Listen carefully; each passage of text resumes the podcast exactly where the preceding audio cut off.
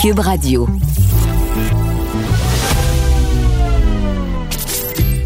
Caroline Saint-Hilaire. Caroline Saint-Hilaire.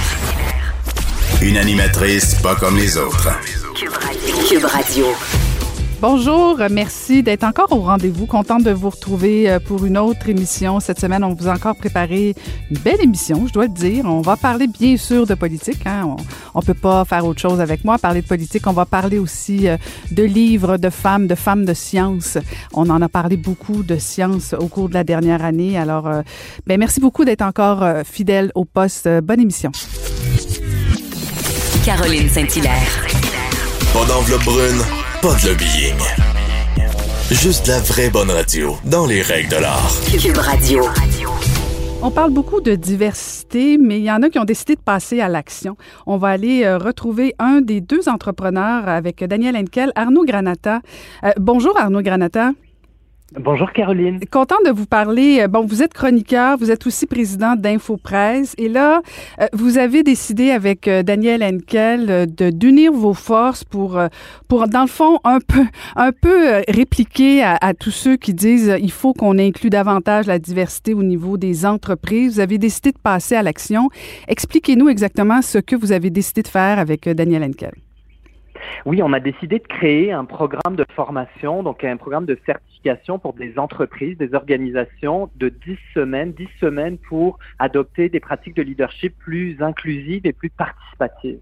Donc, on accompagne des organisations qui veulent l'idée, donc diriger des équipes de façon euh, moderne, actuelle, donc euh, au-delà de, la question du genre, au-delà de la question des générations et au-delà de la question bien sûr de la culture, parce qu'on en parle de plus en plus, c'est comment intégrer toutes les diversités au sein des, organisations dans le cadre de la relance économique.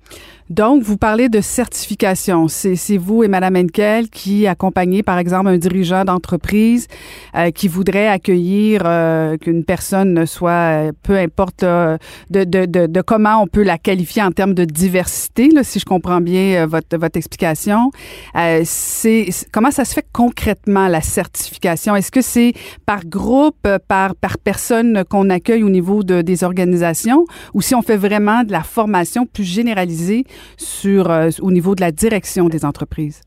En fait, il y a, c'est, chaque semaine, chaque vendredi, c'est quatre heures, quatre heures de formation. c'est des groupes de 25 personnes, euh, donc quatre heures sur des sujets qui chaque semaine vont changer. Toujours un formateur, une formatrice qui va venir parler d'un sujet. Donc, comment mobiliser ses équipes, comment créer une dynamique d'équipe inclusive, euh, comment, euh, par exemple, trouver son le du sens dans son organisation pour attirer aussi toutes des profils diversifiés?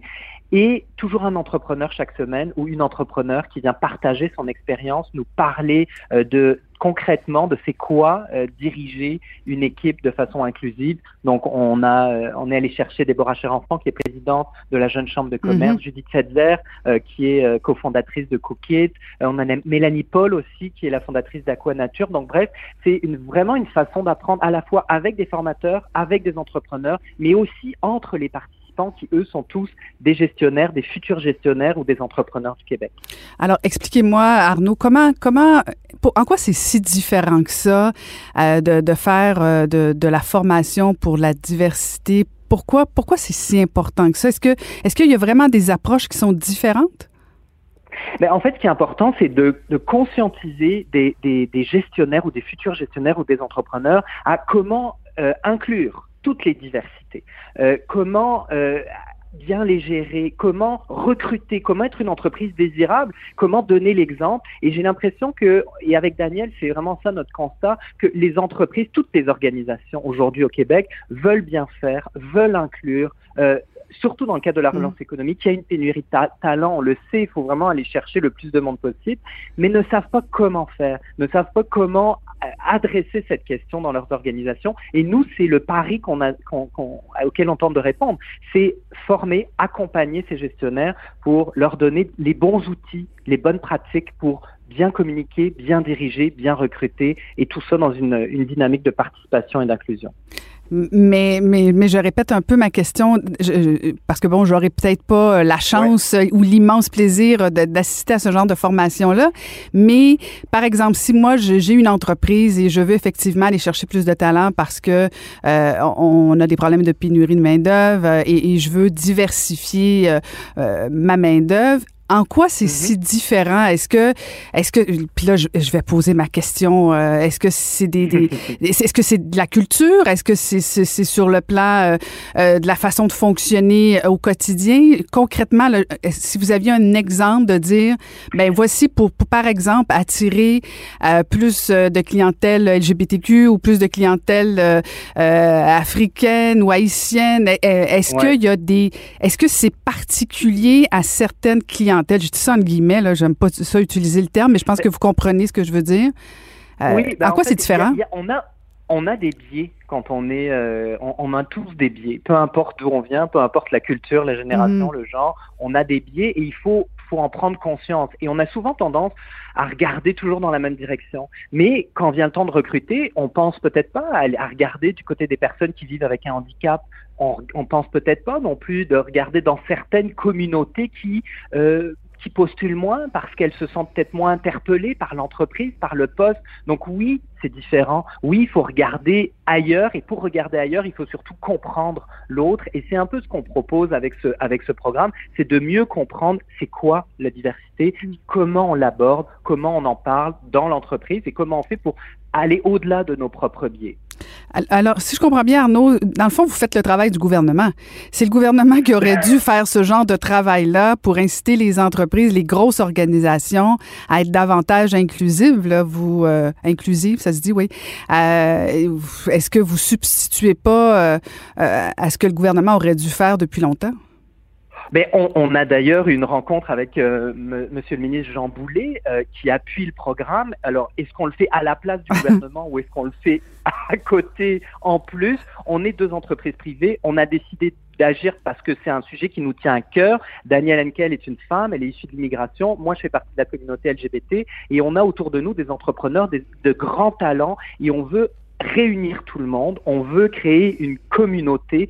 Ça, pour nous, c'est essentiel. Alors, est-ce qu'on oui, il y a le gouvernement, il y a aussi des organismes avec qui on travaille, Femmes et Sort, Conseil du patronat, Groupement des chefs d'entreprise, la Jeune Chambre de commerce, l'Office des personnes handicapées du Québec. Bref, on veut euh, on n'a pas la prétention de, parler au nom de tout le monde, mais on veut mettre tout le monde à la table parce qu'on pense que des entreprises fortes euh, demain, ce sont des entreprises qui vont inclure toutes les diversités, ça c'est clair pour nous. Mhm, mhm. et, ça pourrait s'appliquer éventuellement aux différentes organisations gouvernementales, euh, des sociétés parapubliques, euh, que ce soit du gouvernement du Québec, mais même des municipalités. Euh, il faudrait, il, faudrait que, ben oui, c'est ça. Il faudrait qu'ils donnent l'exemple. On dit tout le monde, exactement. C'est un très bon point et on, on l'a dit d'ailleurs à M. Boulet. C'est il faut que tous les organismes publics passent par de la formation pour que leurs gestionnaires, leurs dirigeants, leurs leaders inclut davantage et euh, inclut toutes les formes de diversité. Puis on, on parle souvent de diversité culturelle, hein, mais c'est aussi les générations. Combien de gestionnaires j'ai entendu dire ah c'est difficile de gérer des jeunes milléniaux, comment on fait? Et ça aussi on va adresser. Ah ben ça c'est vrai par exemple, ça c'est vrai.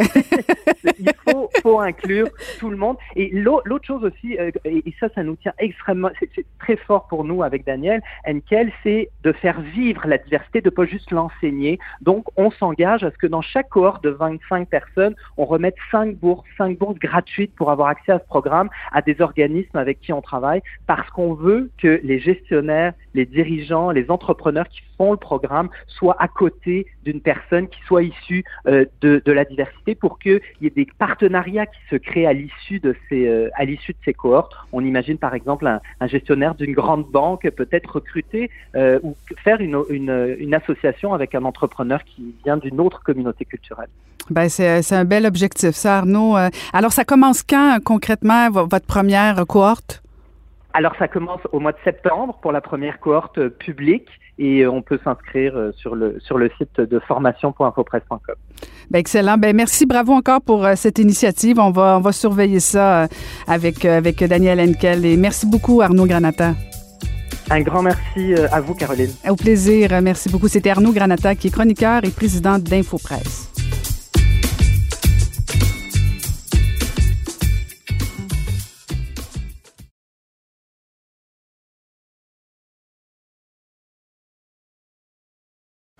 Pour elle, les réponses sont aussi des questions.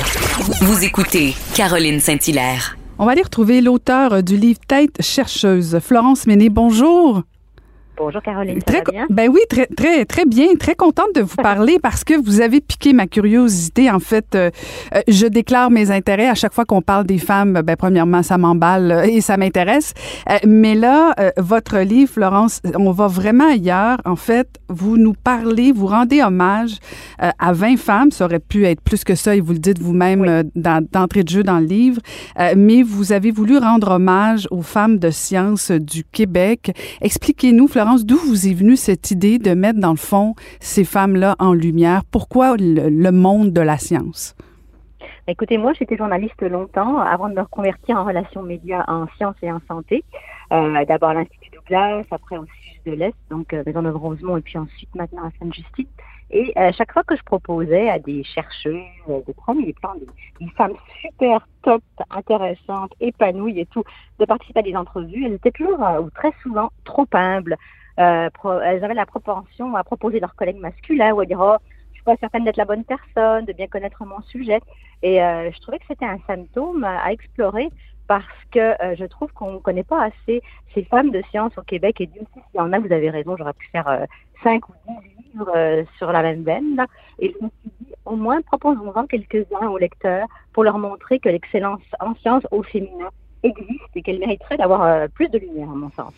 Et c'est intéressant ce que vous dites là parce que euh, intéressant puis en même temps presque inquiétant parce que moi dans, dans, dans le monde euh, avant de me convertir dans le monde des médias j'étais en politique et on faisait à peu près la même chose. Les femmes ont toujours eu ce sentiment de doute là où effectivement refusaient des entrevues comme les femmes de science si je comprends bien. Et, et je me suis demandé à l'époque si c'était relié au manque d'expérience d'assurance. Et, et, et là peut-être que je, je- j'ai complètement euh, tout faux mais j'avais l'impression qu'une femme qui euh, de, la nature, euh, de la trempe de, Caroline Quach, où t'es es blindée euh, de diplômes, t'as un parcours académique impressionnant, il y aurait pas ce sentiment d'imposteur-là. Or, je comprends que ça, finalement, ça n'a rien à voir avec les diplômes. Non, vraiment rien à voir. Puis c'est drôle parce que quand j'ai commencé le projet, je m'attendais pas à trouver ça. Mais la plupart des femmes que j'ai interviewées euh, sont d'une humilité mais déconcertante euh, par rapport au rapport qu'elles ont. Vous parlez de Caroline Quach. Bon, elle, elle va beaucoup dans les médias, mais elle aussi est sans, sans cesse habitée de ce doute à se remettre en cause alors qu'elle possède sa science, mais sur le bout des doigts. Euh, donc, en effet, vous dites très bien, euh, toutes ces femmes, à un moment de leur vie, et même encore maintenant, alors qu'elles ont vraiment accompli autant, euh, se demandent si elles sont à leur place, si elles font ce qu'il faut, si elles ont bien euh, leur euh, dans, dans, dans leur tête, si elles sont capables de le communiquer comme il faut. Donc, il y a un doute euh, qui habite beaucoup d'entre elles, pas toutes, mais la plupart de celles à qui j'ai parlé. Et euh, en effet, moi, je trouve à la fois ça un petit peu triste, parce que je crois que euh, dans beaucoup de cas, elles s'empêchent de rayonner sur certaines tribunes.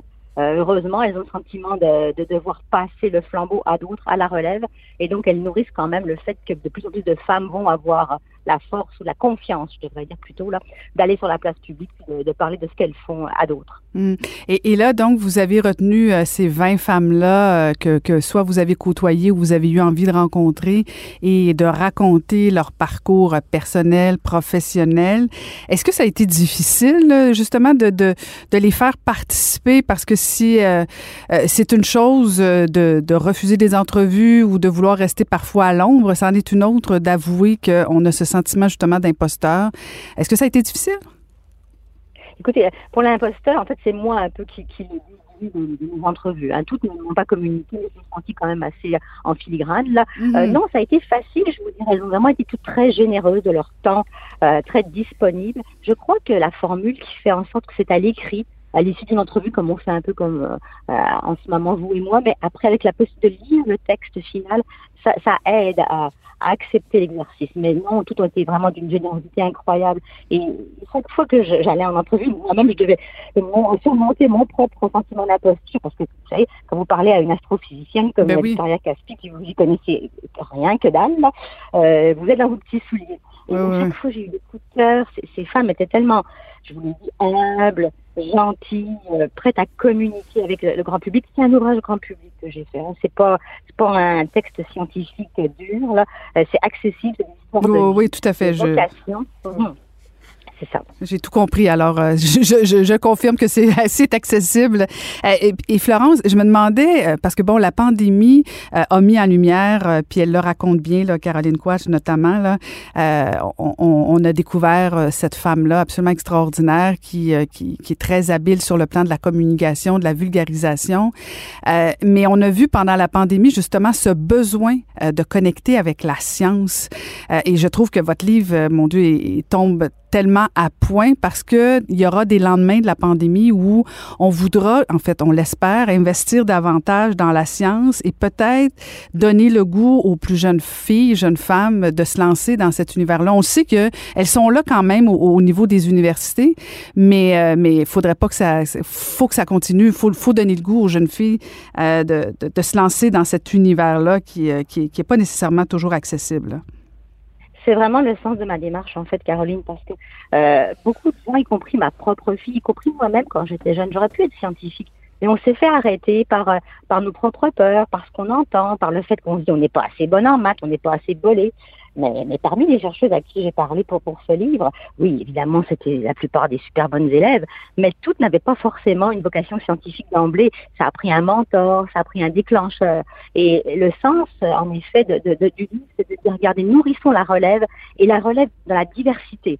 Hein, parce qu'on veut plus de femmes, on veut plus de minorités, pour que la science soit inclusive. Parce qu'une science qui me fait progresser, il faut qu'elle fasse participer les gens qui sont pas pris en compte en général. Vous comprenez la santé des femmes là. S'il n'y a pas de femmes pour en faire, pour en parler, bah, elle sera pas bien représentée puis on sera mal soigné. Hein. Je crois mhm. qu'on le sait maintenant là. Donc la démarche c'était vraiment d'encourager la relève et ces femmes que j'ai rencontrées toutes leur rôle de mentor était vraiment très très important dans leur vie. Euh, donc je pense qu'on peut être euh, optimiste pour la suite. Et, et, c'est intéressant cet angle-là du, du, du, mentorat aussi. Euh, vous avez une préface de, de M. Quérillon, le, le, le, le, mon Dieu, le chercheur, le scientifique en chef, pardon. Oui, c'est ça. Excusez-moi, je, je, suis en train de modifier son titre. Euh, et, et, qui lui-même dit qu'il a eu besoin de tout ça, du mentorat, qu'il a eu lui-même le syndrome de l'imposteur, tout ça. Et c'est intéressant d'avoir la perspective euh, masculine. Euh, mais ce mentorat-là, euh, honnêtement, c'est l'angle que je, je, je pensais pas du tout non plus sur le plan de, la, des sciences en général. C'est intéressant parce que euh, au-delà, euh, parce qu'il y a peut-être certaines personnes qui pourraient sentir euh, un manque d'intérêt parce que c'est juste un livre de femmes. Je dis ça entre guillemets parce que je, je connais certaines personnes qui pourraient avoir ce genre de commentaires-là. Mais au contraire, je trouve que, un, vous, vous amenez des angles de la science particulièrement intéressants, c'est vulgarisé, ça rend la science humaine. Et, et, ça, je... je, le fun. Ben le oui, le fun, exactement. J'aurais aimé ça, lire ça, un peu comme vous disiez. J'aurais, j'aurais tellement aimé lire ce genre de livre-là quand j'avais 16 ans. J'avais un choix de carrière à faire, euh, de, de, de, dire que, bon, bon, on sera pas tous euh, des, des, des, des, des, grandes astronautes ou quoi que ce soit, mais de, effectivement, de piquer la curiosité au-delà du genre. Euh, vraiment, c'est un, c'est un beau, une belle réussite, ce livre-là. Franchement, bravo, vous avez, Vous avez, Caroline, c'est gentil. que vous, avez tellement raison que c'est pas un livre qui est clivant homme-femme. Hein. Non, non, non, pas du tout. Ah ouais, dans le fond, c'est euh, il y a beaucoup d'hommes que je connais également qui souffrent de sentiments d'imposteur et qui sont sûrement passés à côté de plein d'opportunités.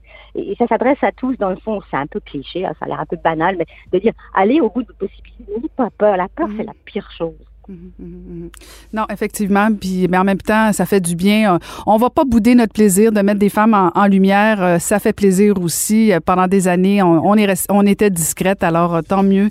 Merci infiniment. J'invite les gens à lire votre livre Tête chercheuse. Merci infiniment, Florence Menet. Merci, Caroline, de m'avoir reçu. C'est vraiment gentil. Ça fait plaisir. À la prochaine.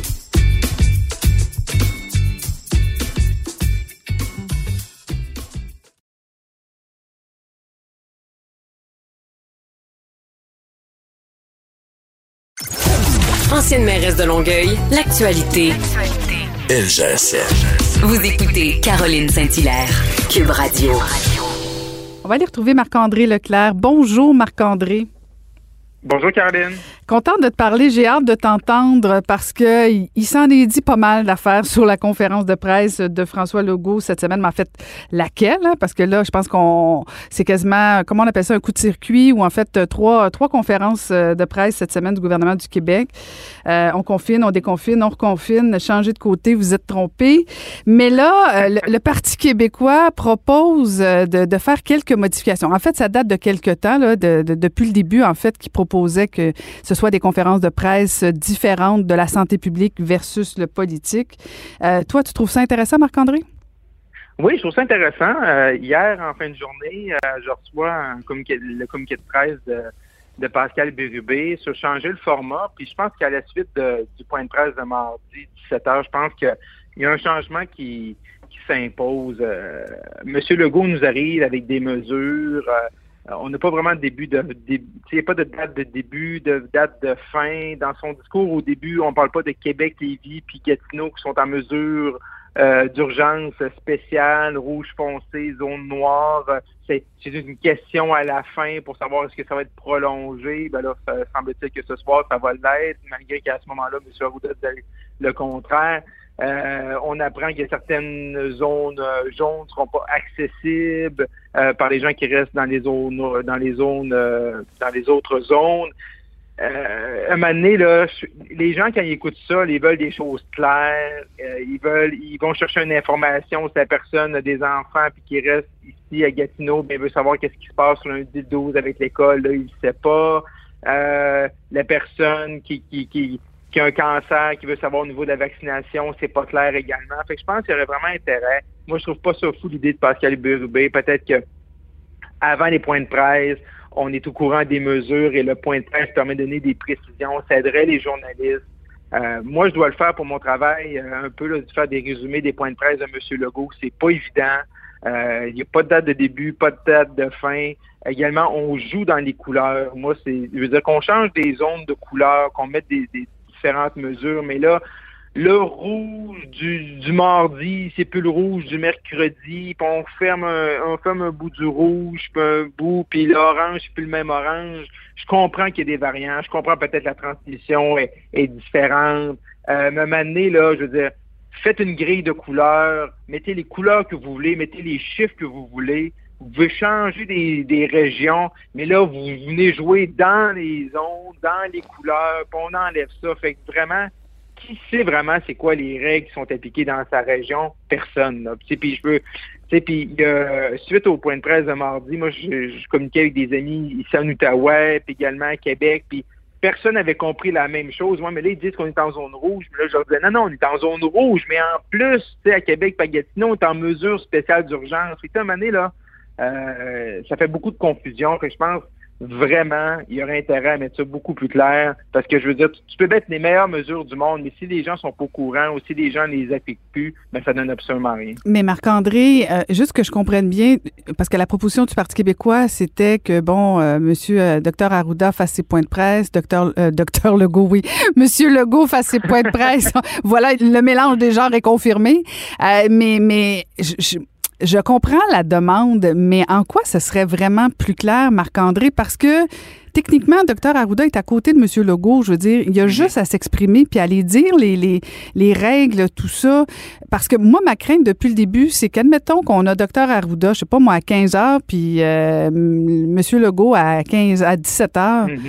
Euh, est-ce qu'il n'y a pas risque de confusion de dire on va vouloir mettre les deux euh, en contradiction avec lui, ce qu'il dit versus lui? Je, ne sais pas, je, je sais pas jusqu'à ben, quel point ça va régler le, problème de clarification. Ce que j'ai le plus, moi, ce que j'ai le plus aimé dans les propositions de M. Bézubé, est-ce qu'il faut vraiment mettre un à 15 heures, l'autre à 16 heures ou vice-versa? Ça, je suis plus ou moins certain. Ils ont décidé d'être ensemble. ils sont, sont mariés ensemble jusqu'à la fin là, OK, on change pas ça. Euh, de la pandémie. Mais moi, je pense que si, avant le point de presse, parce que là, on sait comment ça fonctionne. Les mardis, aujourd'hui, là, ils se rencontrent vers midi, une heure, l'équipe, la cellule de crise. Puis après ça, dans l'après-midi, là, ça commence à couler les informations. Puis là, à 17 heures, on sait pas mal tout déjà ce qu'ils vont annoncer, mais des fois, il y a des affaires qui sont pas vraiment, tu sais, parce que des fois, il y a quelqu'un qui, une source qui parle d'un journaliste, mais tu sais, il y a, un moment comme la semaine passée, la zone noire, mais finalement, ça n'existait pas la zone noire. C'est fait que M. Legault, j'ai vu ça sur Twitter. Il y a quelqu'un dans l'équipe qui dit un journaliste, zone noire, ça existe, mais finalement, ça n'existe pas, c'est juste des mesures d'urgence. Hmm. Fait que moi, je pense que ce qui aurait intérêt dans la proposition de M. Burby, quelque chose d'intéressant, c'est avant le point de avant le point de presse, tu dis aujourd'hui, voici les mesures. Et le point de presse te permet, après ça, de les expliquer. Faire des briefings techniques, genre, qu'on appelle. À des briefings techniques un peu plus. Puis vraiment qu'on ait ça noir sur blanc mm-hmm. en commençant. Parce que là, on a souvent le communiqué de presse, puis les mesures vraiment noir sur blanc, une heure ou deux après le point de presse. Fait qu'il y a une zone de flottement. Là. Tu sais, comme quand monsieur, là, un an, monsieur Legault a dit, ben, on ferme toutes les entreprises, mais il va y avoir une liste, mais on n'avait pas déjà la liste.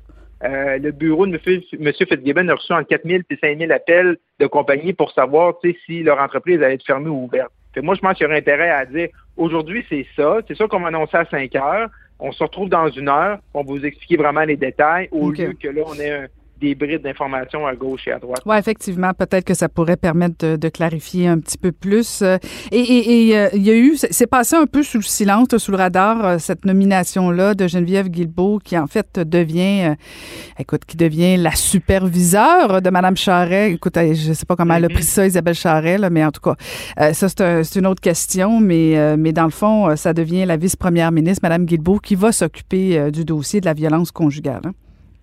Ouais, un gros dossier, hein, parce que je veux dire, euh, des crimes odieux comme ça, Caroline, tu le sais, on peut pas arrêter ça du jour au lendemain. Il y, a des gens qui ont qui ont des qui ont des gros problèmes, puis c'est pas une personne. Puis moi, je pense que Mme Guilbeault va avoir besoin, elle peut pas être seule au combat, là. Elle va avoir besoin vraiment de, de ses collègues ministres, d'avoir un plan concerté, puis également que la population soit avec elle. Parce que souvent, on on veut tout pitcher, là. Excuse-moi le, le, le, le, mauvais mot français ici, là, mais on veut tout pitcher ça dans la cause de l'État puis du gouvernement. Puis lui va tout régler. Puis même si nous, on voit des crimes audio, des gestes qui sont inacceptables, ou de la violence psychologique ou verbale ou physique, on, on dit rien puis que le gouvernement s'en occupe. Mais ça marche pas comme ça. Puis Mme Guilbeault va avoir besoin de ses collègues, mais va vraiment avoir besoin de nous là-dedans, dans cette opération-là. Mais la première chose qu'elle doit faire, parce que des rapports, là, il y en a deux, trois, qui sont sur des tablettes, euh, puis des recommandations, Mme Guilbeault, elle va en avoir plein, puis des idées, elle va en avoir plein. Mais je pense que ce qu'on a vu dans les dernières semaines, c'est vraiment le besoin criant de prendre l'argent puis de l'amener sur le terrain. Là, c'est perdu dans les CIS, dans les CIUS, à cause de la pandémie. Puis là, il y a juste deux régions sur 17 qui ont reçu leur argent pour les maisons d'hébergement, pour euh, surtout les femmes, également toute l'aide, également des hommes, parce qu'il y a des hommes qui savent qu'ils ont un problème, qui veulent aller chercher des ressources, qui sont pas capables. Madame Guilbeault, je pense qu'elle est, elle est ministre, euh, vice-première ministre, responsable de ce dossier-là, puis ministre de la Sécurité publique.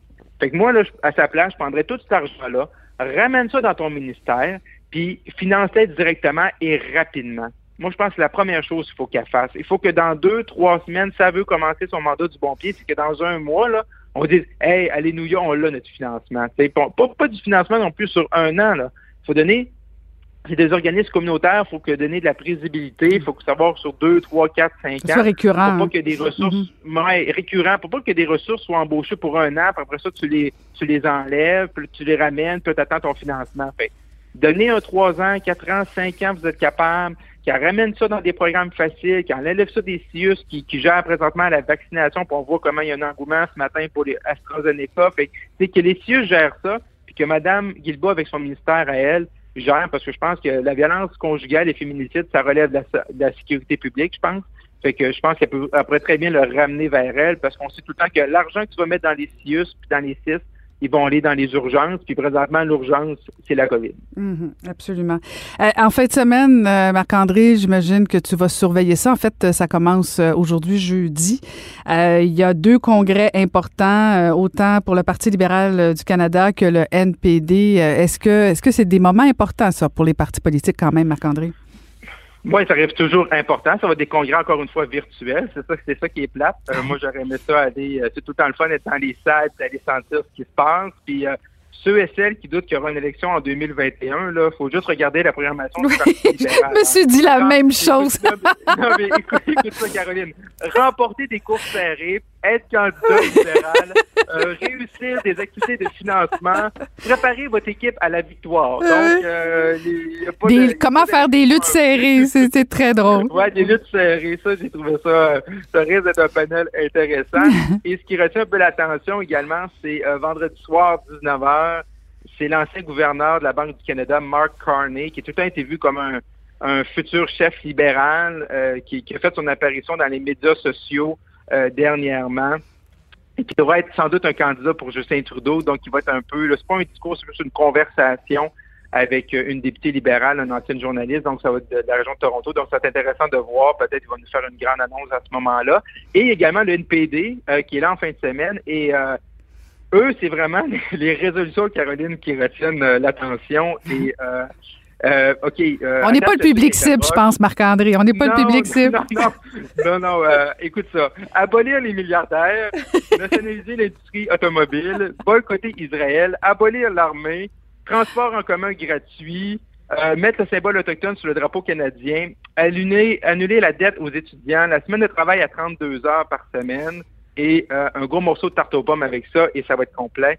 Euh, donc, c'est assez, c'est assez, en tout cas, je pense pas que tout ça va se rendre dans leur euh, programme final. Et le NPD, c'est un des seuls partis où ce qui est voté dans un congrès, vraiment, c'est, ça ta plateforme. Parce que dans les partis politiques, tu peux toujours un peu, là, normalement, t'amuser entre ton énoncé de politique dans ton parti puis ta plateforme euh, électorale, mais eux, là, c'est vraiment là, euh, ce, qui, ce qui va être voté va se ramasser un peu dans la plateforme plus directement. Et ce qui va retenir l'attention, et euh, M. Singh l'a dit au courant de la semaine, c'est qu'il y a une résolution sur la loi 21, la laïcité, et lui il est totalement pour ça, là, pour, euh, pour qu'on mette le, que le fédéral là, euh, barre la route là, à la laïcité. Donc, M. Singh, là, euh, donc, ne doit pas vraiment compter là, sur le Québec, je pense, là, pour la prochaine élection. Là. Et euh, ça ne semble pas être dans ces cartons. Euh, il y a quand même des chiffres qui sont intéressants dans certaines provinces, comme au, au Colombie-Britannique, mais je pense que pour le Québec, il va laisser ça de côté, surtout si une résolution comme ça pour barrer la route à la loi 21, euh, la laïcité est euh, adoptée. Mais rappelle-moi, Marc-André, à la dernière campagne électorale, euh, il avait pris position comme ça aussi au niveau de la, la loi 21. Oui, oui. C'est ça, fait que c'est pas une grosse Oui, oui, surprise. tout à fait, tout à fait. Et, non, non, c'est pas une grosse surprise, mais là, vraiment, ils, Ben vont, ils en font vraiment, ils en fait vraiment un cheval, un cheval de bataille. Euh, Il veut juste être sûr qu'on vote pas pour euh, Alexandre Boulris aussi, là, pour que, dans le fond, il en reste zéro au Mais, Québec. Moi, j'ai, ouais, hâte de voir, Caroline, qu'est-ce qui va arriver avec M. Boulris dans, dans son contexte, qui va décider de se représenter. Euh, dans ce contexte-là, on a vu également les déclarations par rapport au professeur à l'Université d'Ottawa, d'Ottawa euh, professeur Ataran. Euh, c'est, difficile présentement pour M. Boulris, là, qui, euh, qui est quand même un, un bon politicien, qui est quand même un, un homme aguerri, mais là, Ouais. il, est, il est un peu le dernier des boys scouts au Québec là, pour le NPD. là. Ben, il pourrait faire le saut municipal aussi, tu sais. On a déjà Ben vu ça, oui, du monde au fédéral s'en aller au municipal. Oui, oui, déjà vu ça, mais, euh, de- dans les deux sens. Euh, oui, municipal ou même euh, provincial avec Aussi. Québec solidaire 2022. Ça peut Ben être, euh, il y a d'autres, il y a d'autres places pour lui que M. Boulris pourrait euh, rayonner. Euh, parce que présentement, je pense que ça va être un contexte plus difficile pour lui que même que 2019. là. Excellent. Ben, merci beaucoup, Marc-André. Euh, on peut te lire dans le Journal de Montréal, Journal de Québec. Et on peut aussi te suivre avec beaucoup de plaisir à la joute. Merci, Marc-André. Merci. Bye bye. Bye bye.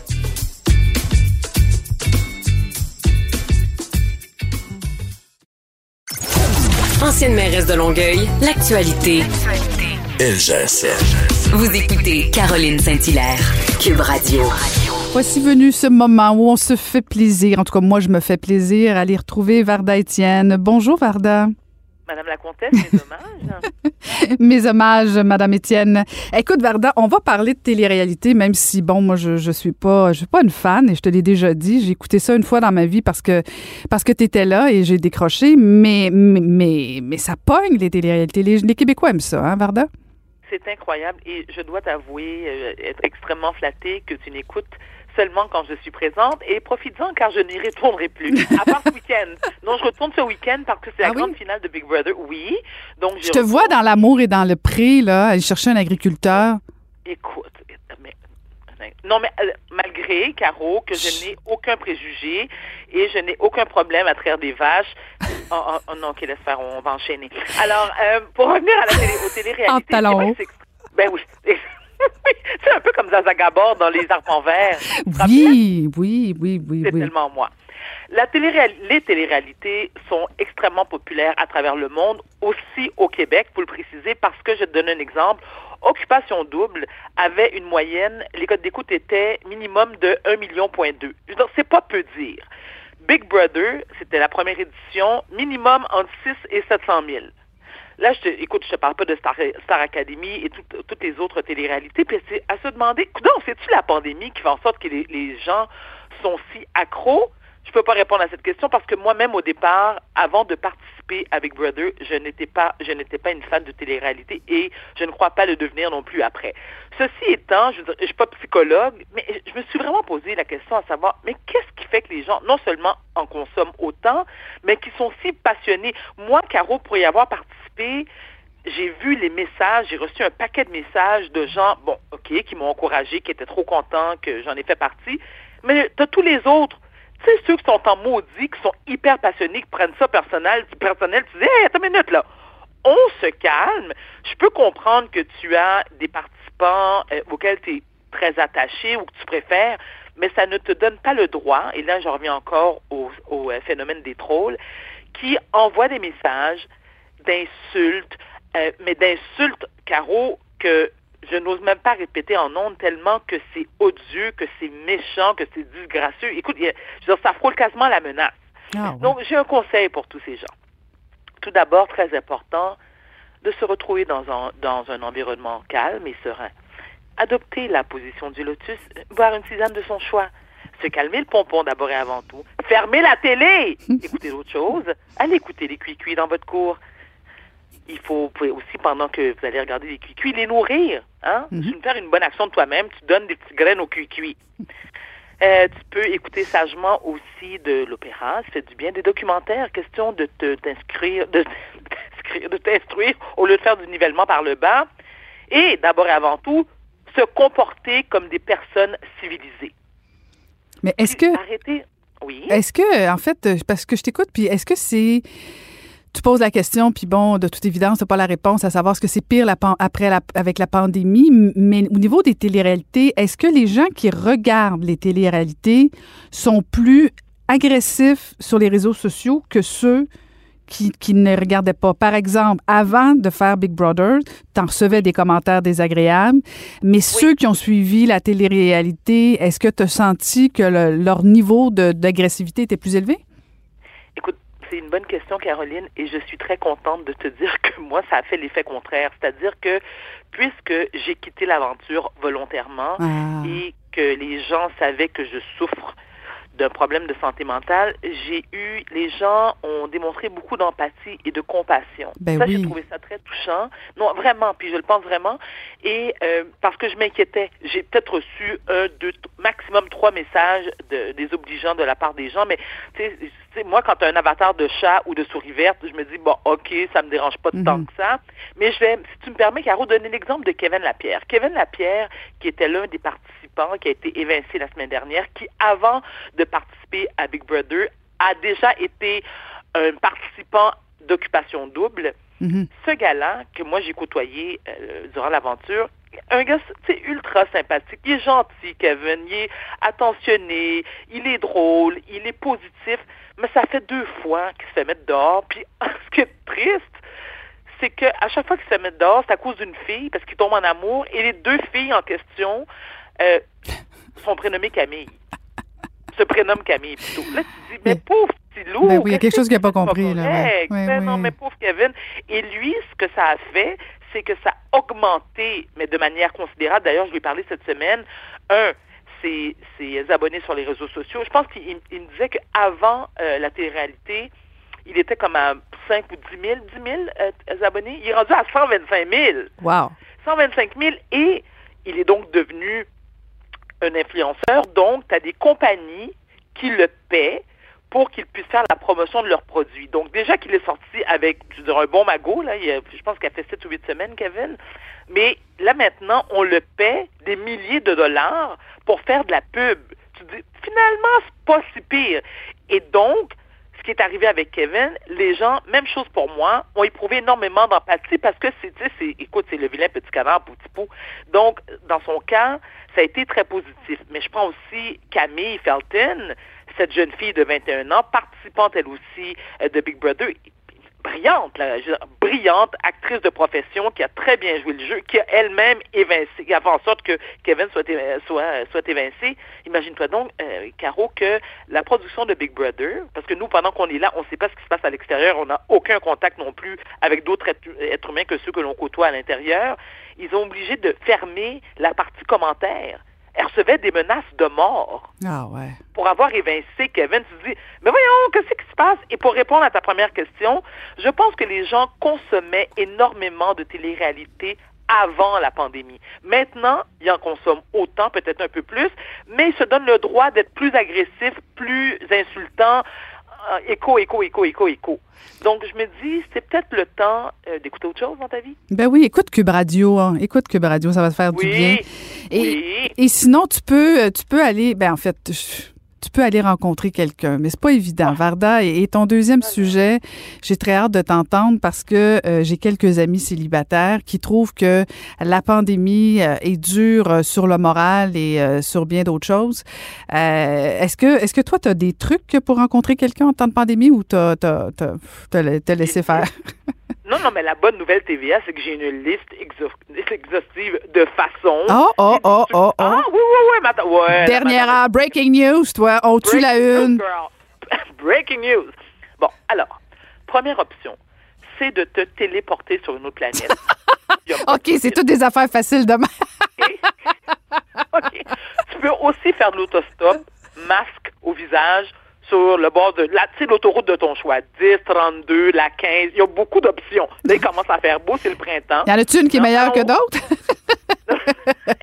Attends, j'en ai plein de suggestions. Okay, c'est salle avec un bon café ou une, limonade moitié gomme ballon, une slush, poppies, sur un banc de parc public. T'attends l'âme sœur, qui visiblement va faire comme Bonsoir, êtes-vous seul?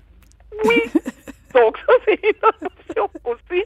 Bon, il y a toujours les sites de rencontres en ligne. Mais là, il faut faire attention aux pervers et aux psychopathes qui, ont eux aussi un avatar de chat, de perruche ou de personnages de dessin animés. Ça, c'est louche. Mhm. Toujours bien, bien, bien, bien louche. Ah, là, on tombe dans le romantisme.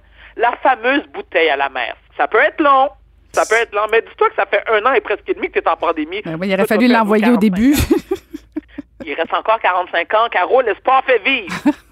Parce que sait-on jamais, il y a peut-être un prince ou une princesse qui va tomber sur ta bouteille et faire Mon Dieu, du l'autre bout de l'océan, voici ma douce qui m'attend. OK? Mais la meilleure façon. Tu crois vraiment à ça, toi? Moi, je crois à tout ce que je viens de t'énumérer. tout, tout, tout, tout, tout, tout, tout, tout. Mais l'un des meilleurs moyens, Caro, surtout des gens de mon âge, donc les personnes de 40 ans et plus, c'est te faire présenter par un ami commun. Parce que, de un, soyez positif il y a beaucoup de, de personnes veuves, et ça, c'est même pas drôle. Des veufs et des personnes veuves, des gens qui viennent de divorcer. Bon, le problème avec les gens qui viennent de divorcer, il faut le dire, hein, parce qu'il y a beaucoup d'hommes qui sont, en, qui sont en tard, parce que soit ils ont donné la moitié de ce qu'ils possèdent à leur ex, OK, soit ils sont poignés avec les enfants une semaine sur deux, fait qu'ils sont bien stressés parce qu'ils savent pas, à part faire du macaroni au fromage puis des saucisses. Ah. Il faut laisser la poussière retomber avant de, de, de, prendre la marchandise de quelqu'un d'autre aussi. Hein? Certain. Puis dans ce temps-là, il faut que tu ailles allongé chez le psy, puis tu sais, je sais pas, 15, 20, 45 fois avant de, de te dire prêt.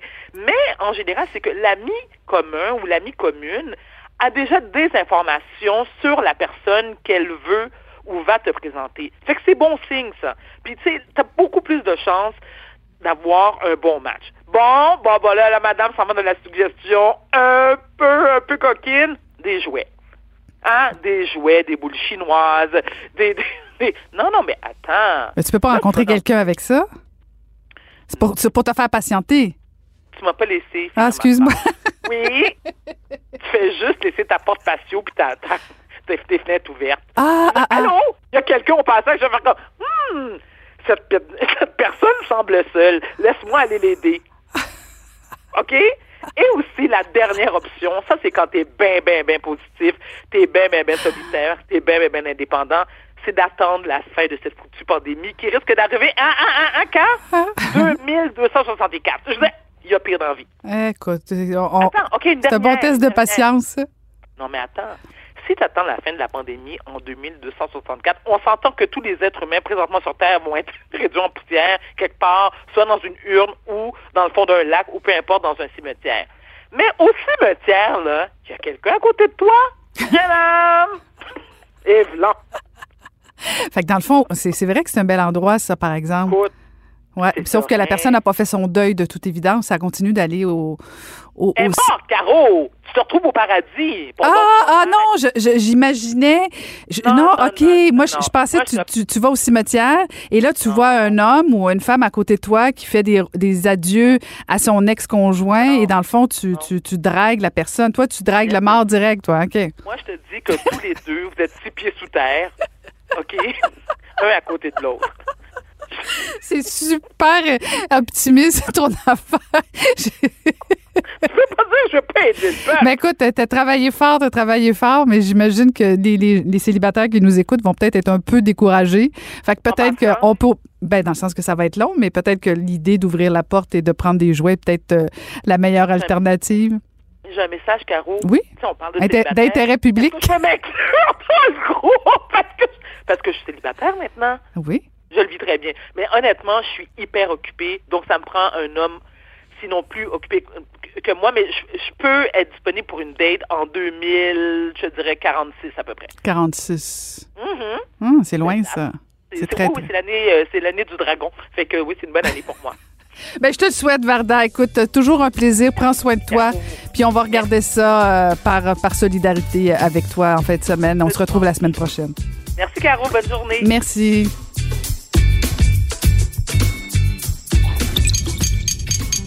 Cube Radio.